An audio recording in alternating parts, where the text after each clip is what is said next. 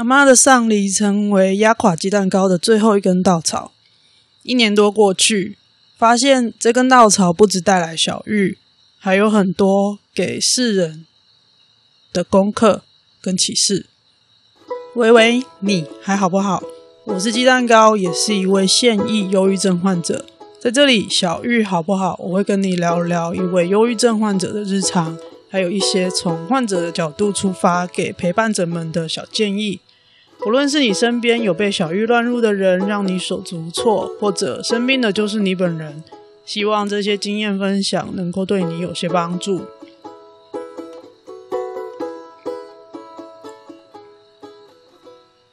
这次的小玉好不好？是农历七月的鬼月特别企划“百鬼月行”，一共有四十八组 Podcaster 串联，与你聊聊那些你没听过的鬼事。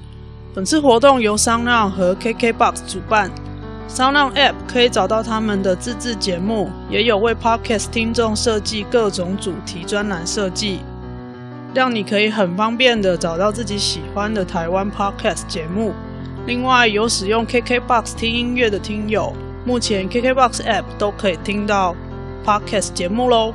无论你是用 iOS 或安卓系统，记得更新到最新版 App。就可以在发现页面找到 Podcast 节目列表，订阅你喜欢的节目喽。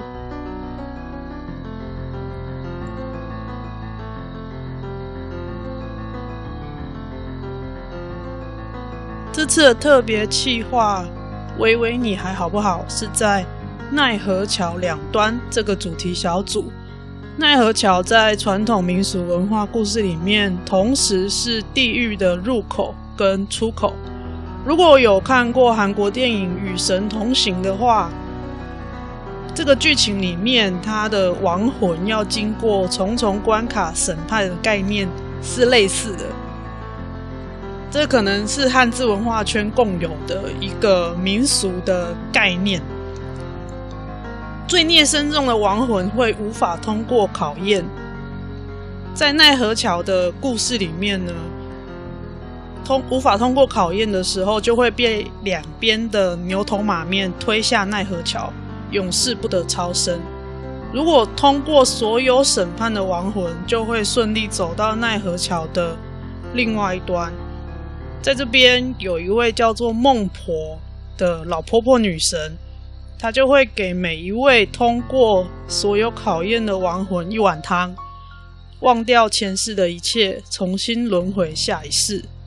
所以就会有一个孟婆汤的说法，说你喝下去了，就会忘记前世的所有一切。这个生死轮回的概念，在我们的生活里面体现在很多很幽微的地方。即使现在科技一直在进步，然后文化一直在演进，有很多好像我们觉得已经不是那么传统的地方，但我我觉得其实这个。轮回因果的概念，即使你没有特定的宗教信仰，它在我们的文化里面，它还是有一些很幽微的表现。比如说，常常会听到有人说“善有善报，恶有恶报”，或者是多做好事积阴德，到丧礼的整个礼俗过程，都跟这个概念有关。这一次配合奈何桥两端这个主题，我想要来聊聊压垮我的最后一根稻草，也就是阿嬷的丧礼。在节目刚开张的那几集，还有接受我们都有病脸书粉专专栏访问的内容里面，我都有提过阿嬷的过世是。压垮我的最后一根稻草。关于这根稻草带来的议题，我也在咨商室里面跟心理师花了很多很多时间梳理这些情绪的脉络，还有那些纠结。详细的时间轴我已经想不起来了，我只记得当时所有仪式圆满之后。我回高中母校找以前教过我的老师说话，我以为我是很平静的叙述这整整一周七天的心情，但他们当下都跟我说，我看起来很累，感觉脑袋想的都是很负面、很黑暗的事情。那个时候我还不明白，我其实已经被压垮了，只是用一种抽离的状态撑着。总之，在那之后没有多久，我就开始就医治疗失眠问题。几个月之后，就被确诊是忧郁症，合并焦虑跟恐慌。后来，焦虑跟恐慌有稍微好一点，目前主要就是治疗忧郁症的部分。还有睡眠障碍，忧郁症跟睡眠障碍两个就是有点鸡生蛋，蛋生鸡的问题，他们会互相影响，也会互相让让另外一边的症状恶化。我现在状态就是晚上还是睡不长，累的时候就容易有忧郁症的情况症状发作。大概是这个样子。最近大概也因为成为无业游民好一阵子了，我自己跟家里，就是我的原生家庭，又开始有一些拉扯。每一次被情绪淹没的时候，我就会很忍不住一直问自己：我到底在什么时候做错了什么？当我被指责没有生产力的时候，恍惚之间，我就会脑袋出现我一个人待在阿嬷灵堂的画面。我阿嬷走之前呢，她卧床很多很多年，所以我们心里都明白，总是会有这么一天，因为她就是一天一天衰弱，没有任何好转的可能跟迹象。但是当断气的那一天真的来的时候，所有的状况都还是非常的混乱。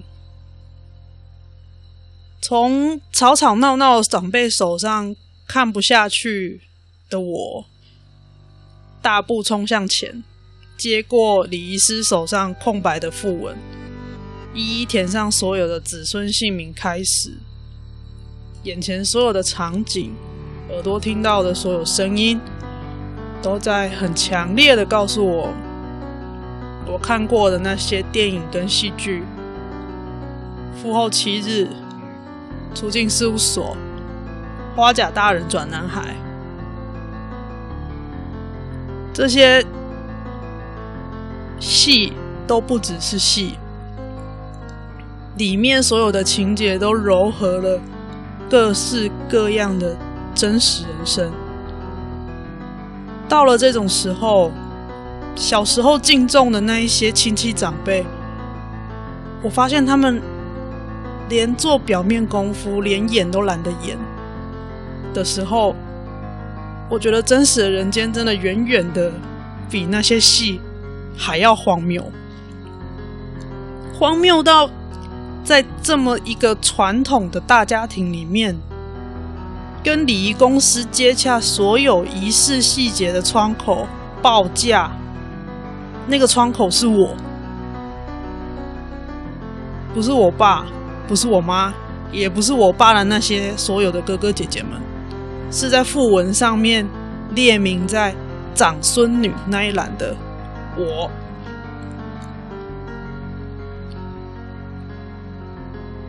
那一周，我几乎每天都一个人在公立殡仪馆的灵堂陪阿嬷。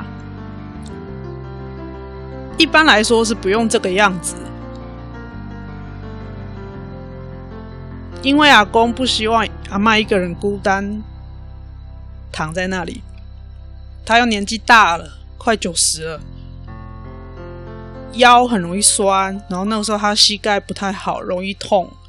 还没有动手术，没有办法自己天天过去。不然他以他的个性，他应该是每天都会骑脚踏车去陪阿嬷吧。一个人一整天待在灵堂的时候，不能睡着，其实也睡不着。醒着的时候，也不太能专注做什么事情。我有带了一本书去，那本书非常有趣，但是我也看不了几页。很多时候，我就是看着那个表框的照片发呆。那张照片还是我挑的，因为阿嬷走的时候，我们才发现我们手上没有她的证件照的数位照片，生活照呢也不适合，也不好看。结果我还是从我自己的云端硬碟里面捞到一个十几年前大表姐结婚的当天，她在喜宴上的照片。阿麦刚有。去吹头，吊工去吹头毛，搁有伪装，搁挂一条足大条的盘链，还微微啊笑。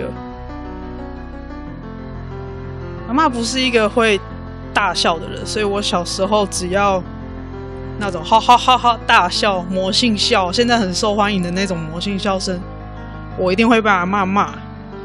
她自己也从来不是这样子会笑的人。但是在这样那一张照片里面，他就是有那种微微啊笑微笑。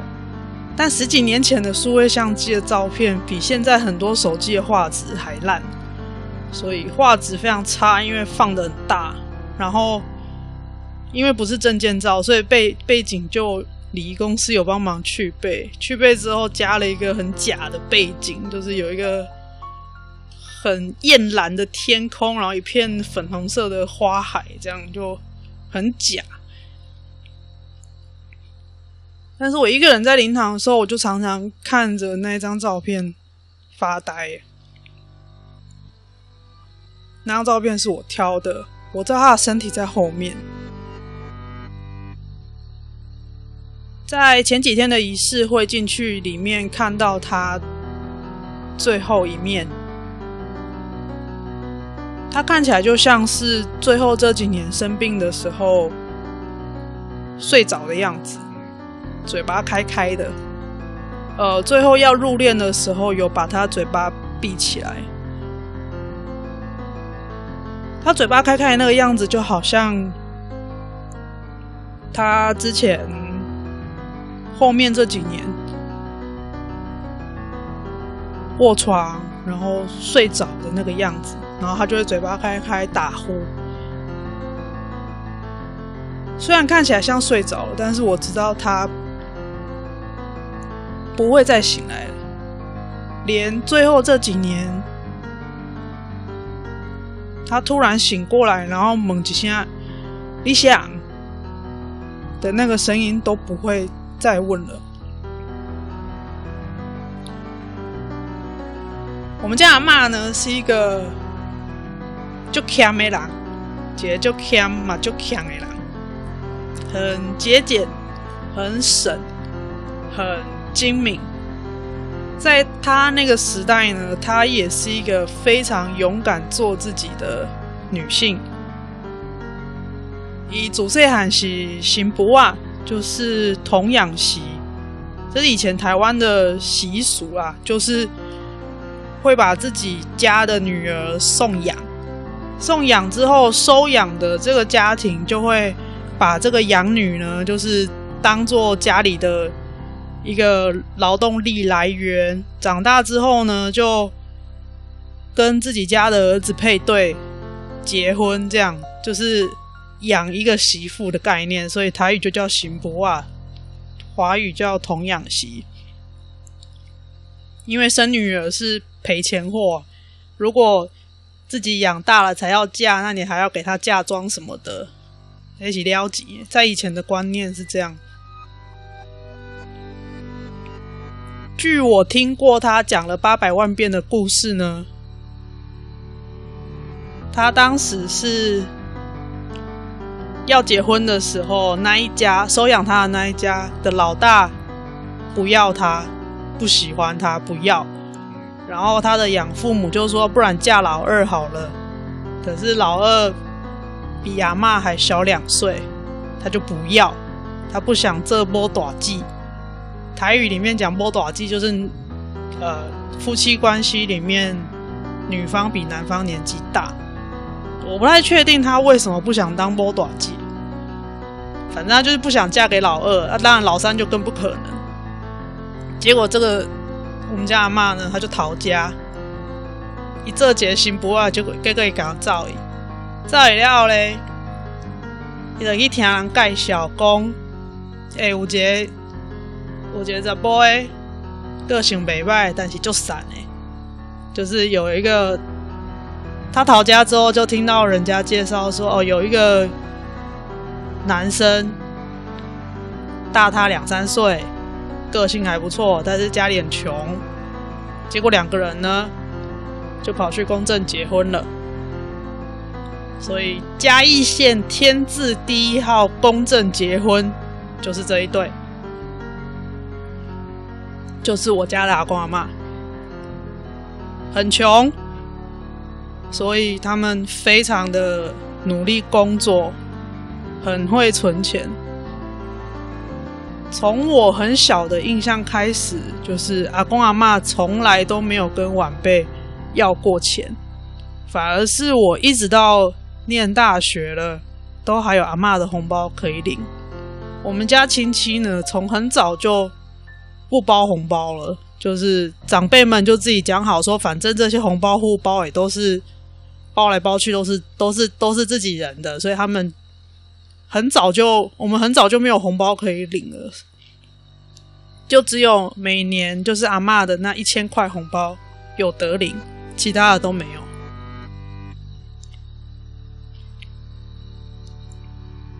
阿公阿嬷是信道教的，我们家拜妈祖的，妈祖婆，所以我们家就是会有一尊妈祖婆的神像，所以。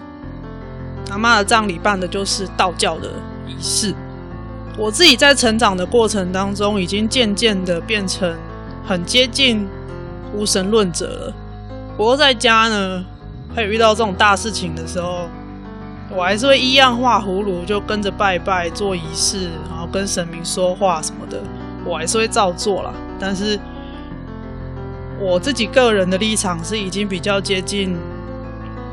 无神论者没有像阿公阿嬷，甚至我爸妈这样这么的相信神明。在葬礼的话呢，道教要做的事情就很繁杂，要确认的细节很多，所以我那时候还加了礼仪师的 line，然后要确认很多细节，确认好有大概哪些选项之后。回头来跟自己家的长辈解释，现在到底有哪些事情要选，然后他们讨论好之后有一个结果，然后我再传话给礼仪师。大概那一周都是在做这样子的事情。不过基本上选了要做哪些事情，那个都是有按照时辰的，有时间表的。基本上就是按表操课，照时辰做事。简单的仪式呢，礼仪师会带着做；啊、如果比较大的仪式，那就要请道士来，他就会穿一个道袍，戴个道帽，然后铃铃铃铃铃这样子。整个所有仪式的大决定，包括阿妹大厝啦、棺纳啊、塔位啊，都是阿公挑的。哦，台语的台语不会讲棺材，就是人过往之后。的住的那个地方，那个叫大厨，就是不会叫棺材。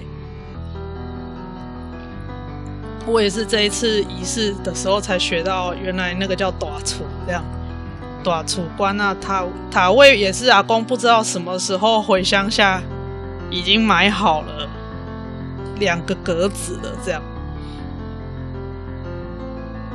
很多很细琐的仪式要不要举行，我们都会尊重阿公的意见，问他要不要做。因为在乡下的话，有很多传统的仪式要进行，但是在市区，尤其又在公立殡仪馆，不在自己家，其实很多仪式都会从简，或是直接就跳过。基本上就是照阿公怎么说，我们就怎么做。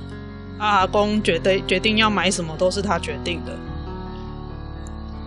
只有在阿公也拿不定主意，A.K.A. 亲戚们七嘴八舌，意见一大堆的时候呢，礼仪师就会冒出来说：“嗯，黑，你妈妈呢？啊不，恁直接干问。”就是意思就是说，那个是你们家妈妈嘞，不然你们直接问她想要怎么做啊。这个时候我们就要掷硬币问阿妈。我也是这一次才知道说，因为阿妈不是神明，所以如果我们要跋杯问事的话呢，不能用庙里看到的那种杯。一般庙里的杯应该是木木质或竹子的那种杯。一边是平的，一边是凸凸的，然后两个人像月亮形的那个杯，那个是神明才可以用。大阿嬷不是神明，所以呢，就只能用两，只能用两个十块的硬币博杯。而且问事之前呢，要先问他人有没有在现场，因为我们在的地方是殡仪馆嘛，在场真的太多人了。如果你没头没脑直接直接问呢，有可能会是路过的乱入给你随便回答，所以必须要先确认他本人有没有在场。所以我爸问他就会问说：“不啊，你刚好在家？”然后有一次问他不在，等了半个小时再问他还是不在，他不知道去哪里玩了，就隔天再回来问了。宝贝问事呢，基本上就是问是非题，问你想要确认的问题。比如说，直接问说我们要做什么，做什么，做什么，好吗？我们要做什么，做什么，做什么，要要吗？这样就是只有是与否的问题，都是是非题。你不能给选择题，给选择题，跋杯是没有办法问的，都是要给是非题。给了是非题之后，跋杯的结果要连续三个一正一反才算数。如果是问事情的话，我们家的习惯是这样，我不知道别人家是怎么样。但是要，总之就是要连续三次一正一反。如果纯粹就科学机率来看，那就是二分之一的三次方八分之一，几率不算太高啦，要连续三次。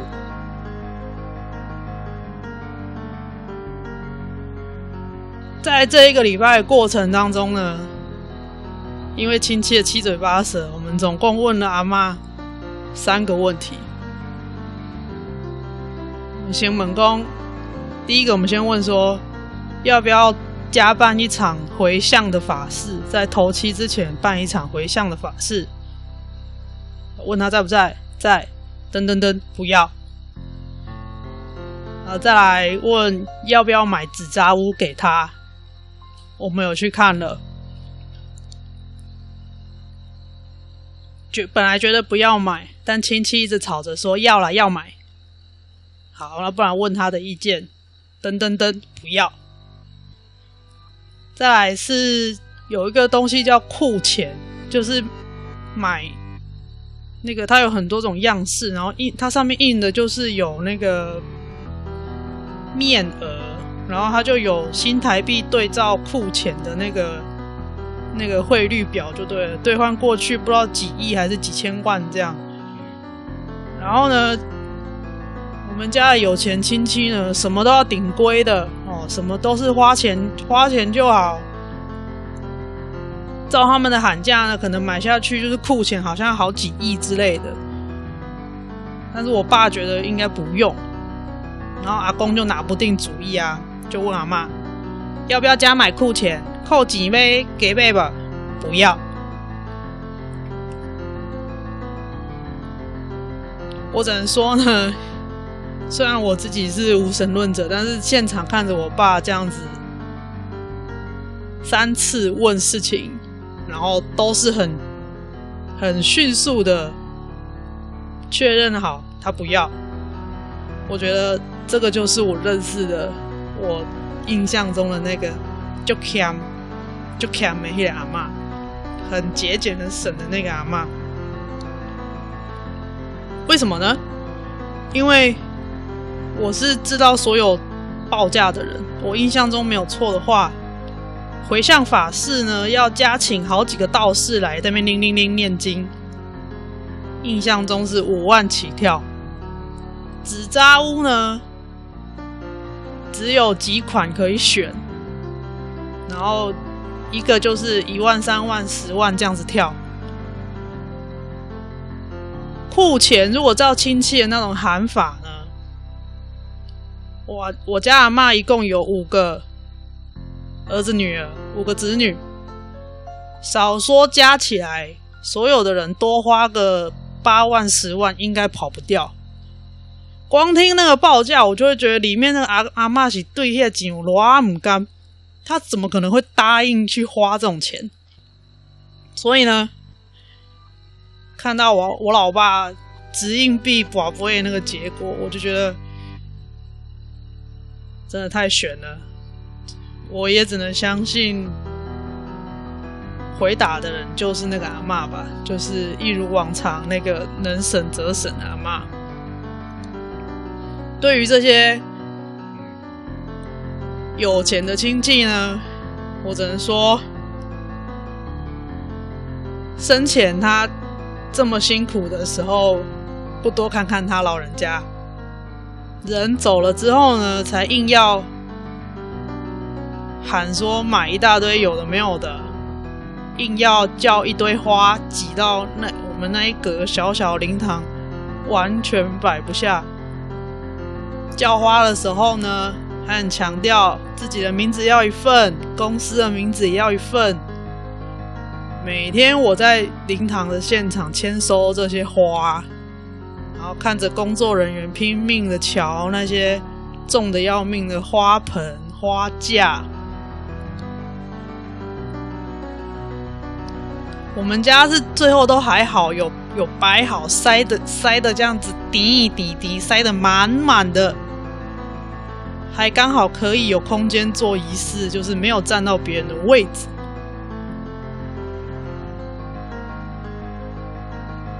隔壁隔壁棚的呢，就是很很夸张，那个花架大只的，就是跟人一样高的那个大只的花架，多到就是已经会已经蔓延到外面的公用的道路上，占到别人家的位置。那送花来的人呢，一看这个场地这样，嗯，然后他也是把所有的花架从。他们花园的货车上下货下下来，然后排排排排排排不下就排到路上，然后两手一摊，签收单拿了就走了。不到半个小时之后呢，就有三三两三个穿西装的壮丁就来搬花，诶，开着礼仪公司的货车就把那些花架都带走了，再去哪我也不知道。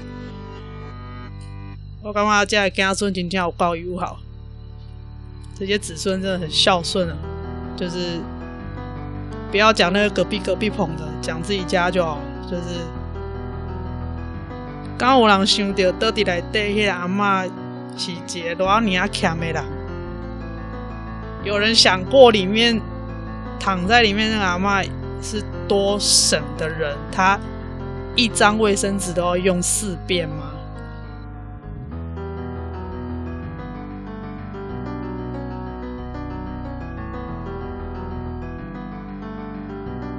隔壁两个棚都是办佛教，我们家办道教嘛。佛教呢，好像比较简单，没有那么多事情要做。但是他们时间到定时都要人工念经。我们家这一棚是一个念经机放在旁边，然后就一直循环播放这样。但是不管是那个念经机，还是旁边真人念经，这些声音其实对于在场。只有我一个人的状况下，听那些声音其实会让人非常非常的疲劳。后来我就会戴着耳机去，我一个人在灵堂的时候，我就一直重播《出境事务所》这部戏的片头曲，放心去旅行。出境事务所的概念就是，每一个过世的人，他们都只是出境了，从人间出境了，去另外一个地方了。所以这首歌《放心去旅行》就是在描述一个好好告别的心情。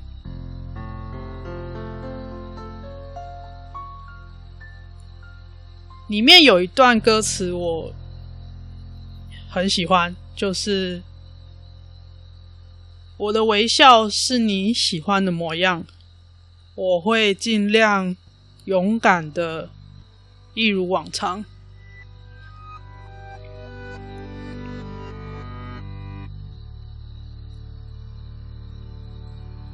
其实耳机的声音没有办法盖过那些。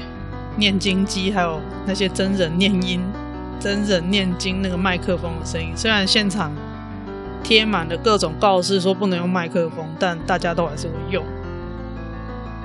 耳机其实盖不了那些声音，但是我每次听着这首歌，然后看着阿嬷的照片，我就可以一个人在那个小小空间，我告诉我自己，阿嬷只是久违的去。旅行了，因为她是一个很不爱出门的人。每次我们要带她去旅行的时候，她都千百个不愿意。现在他可以自由自在出去玩了。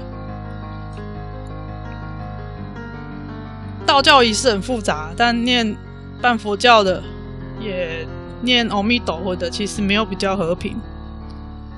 我们家隔壁棚的那个念佛经呢，中场休息的时候，家属就在吵架，就是法呃师傅进去休师师师傅去旁边休息，然后家属就在吵架，就为了几千块的事情在那摆不平，要不要买什么衣服，然后要要要做什么要做什么，然后谁做了什么决定，然后别别家的又来骂，这样就是现场的吵，现场吵，打电话也吵，都在吵架，然后时间到了坐下来念经又安静这样。然后隔壁棚那个师傅呢，我印象很深刻。他某一天带着家属念经，他就会每次都说：“啊，那我就念，那大家跟得上的话就跟着我一起念啊。如果跟不上呢，你就是眼睛要跟着那个书上的经文，这样子至少要看过去，要默念哈。啊，念念念，念到一半，然后说啊，刚刚漏掉一段了，我们这一页重来。我想说，师父你累了吗？然后。再来，我想问在场的家属有人发现师父念错段吗？念这个经是是回向给谁？我真的认真不懂。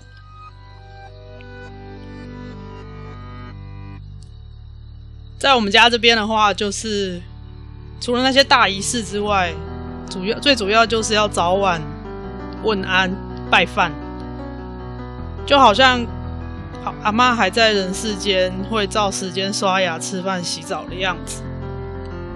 每一次我去洗毛巾跟换便当的时候，我都会想，就是做这些看起来没有什么意义的事情，其实是让活人有一个仪式感的感觉。你每一次的动作，就是在倒数计时啊。你每做一次就少一次，就是在倒数，你还有几次做完了之后，他在人间的习惯就没有了，他要去天上了。在人间的人也再也不用做这些照顾工作了，结一切都结束了，所有的事情结束了，这一棚结束，其实下一棚立刻就接上。也没有多余的时间可以停留。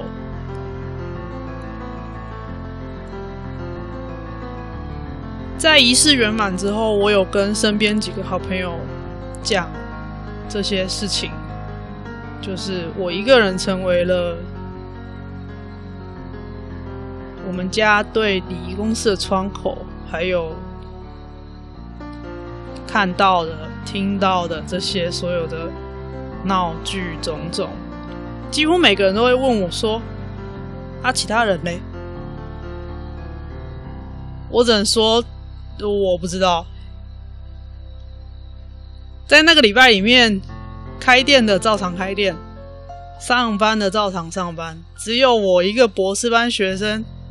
很简单，上学校请假系统点一点，就有两个礼拜可以请。我只能说呢，连演都懒得演的人，就算人都在同一座城市，也只有在必要出席的仪式会出现。而且我还要直接在赖群组说，这个是礼仪师交代要怎样怎样怎样怎样，才会在群组应声，不然永远都是一大堆人已读，然后当做没有这回事。在这样的情况下，我是不奢望有任何人有可能留在灵堂陪阿嬷的。我也不确定阿公是不是有跟那些人说。希望灵堂要有人陪阿嬷，但最后就是前面几天都是我去，后面是我自己因为有恐慌发作了，家里的人就不让我去，他们就自己想办法轮班，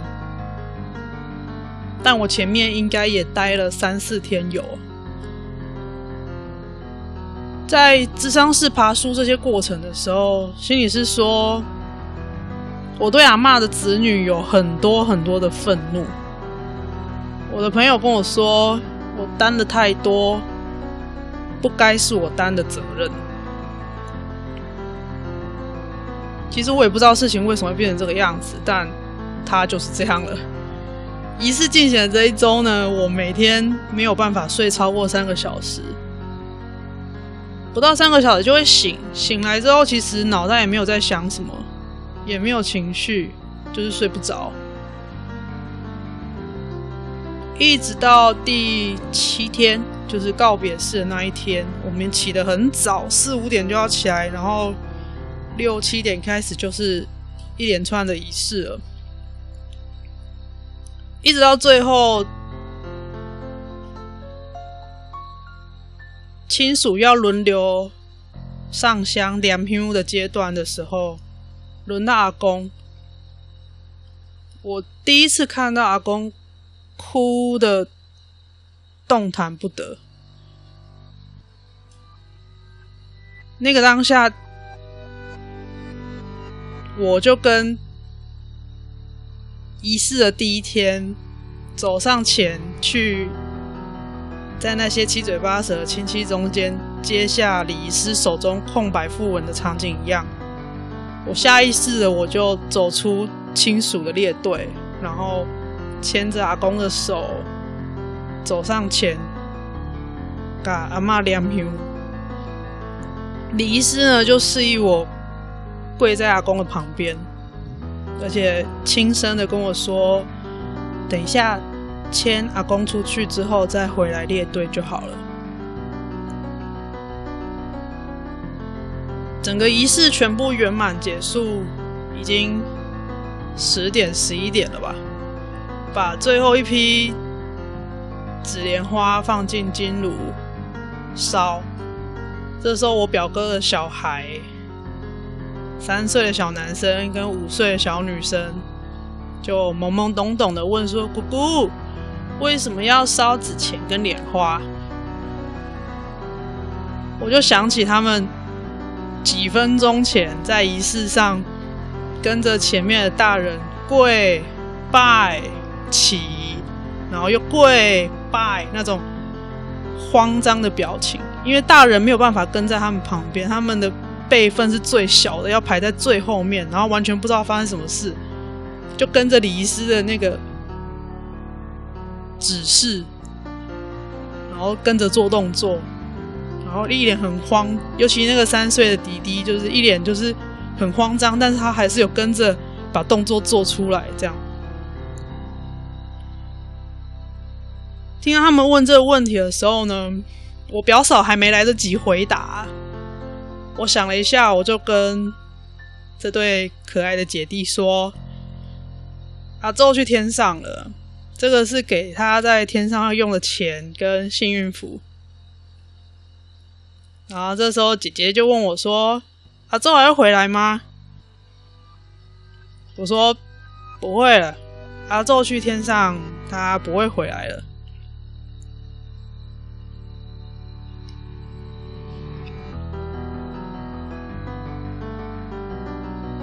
这次的小玉好不好呢？我想跟你说的是，在这荒谬的一周当中，每个看着活人演出闹剧的当下，我都会觉得躺在后面那个被老天爷带走呼吸的阿嬷，他功课做完了，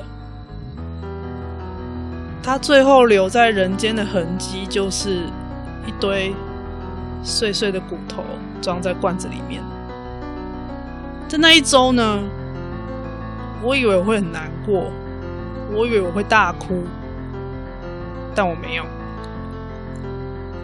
我能感觉到的只有，我冷眼看着我的那些亲戚们、长辈们，在灵堂仪式中狂呼、狂哭、嘶吼。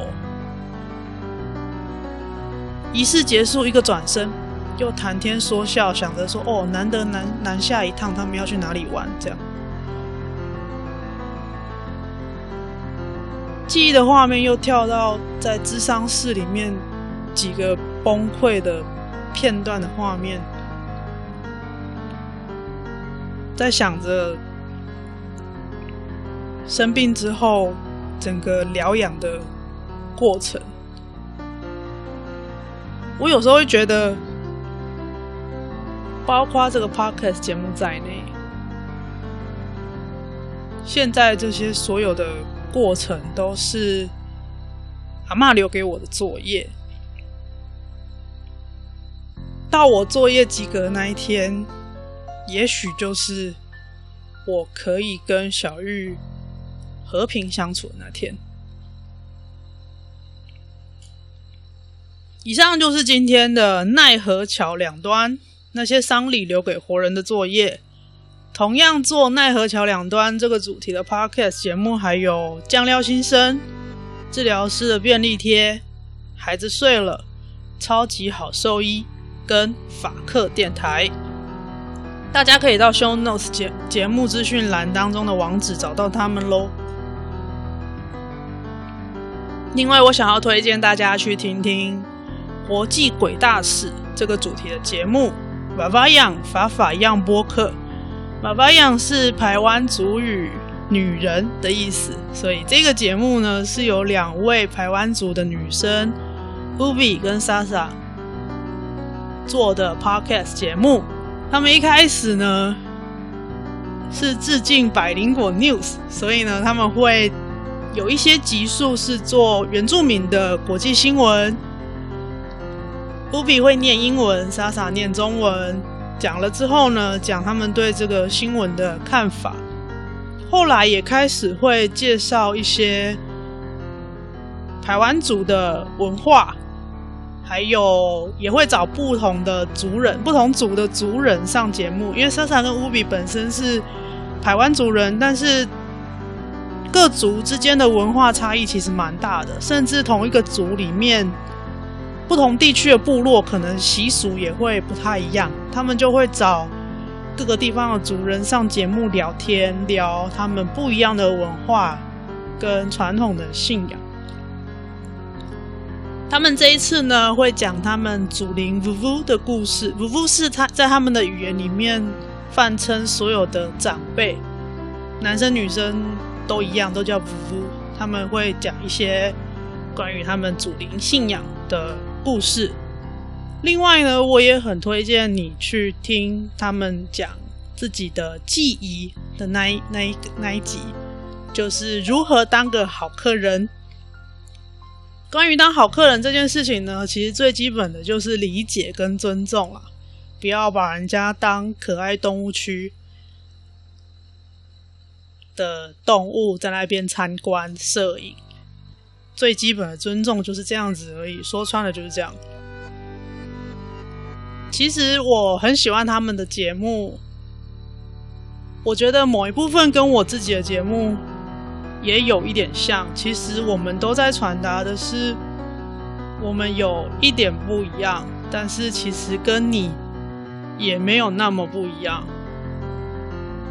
我们只是希望你可以理解这件事情。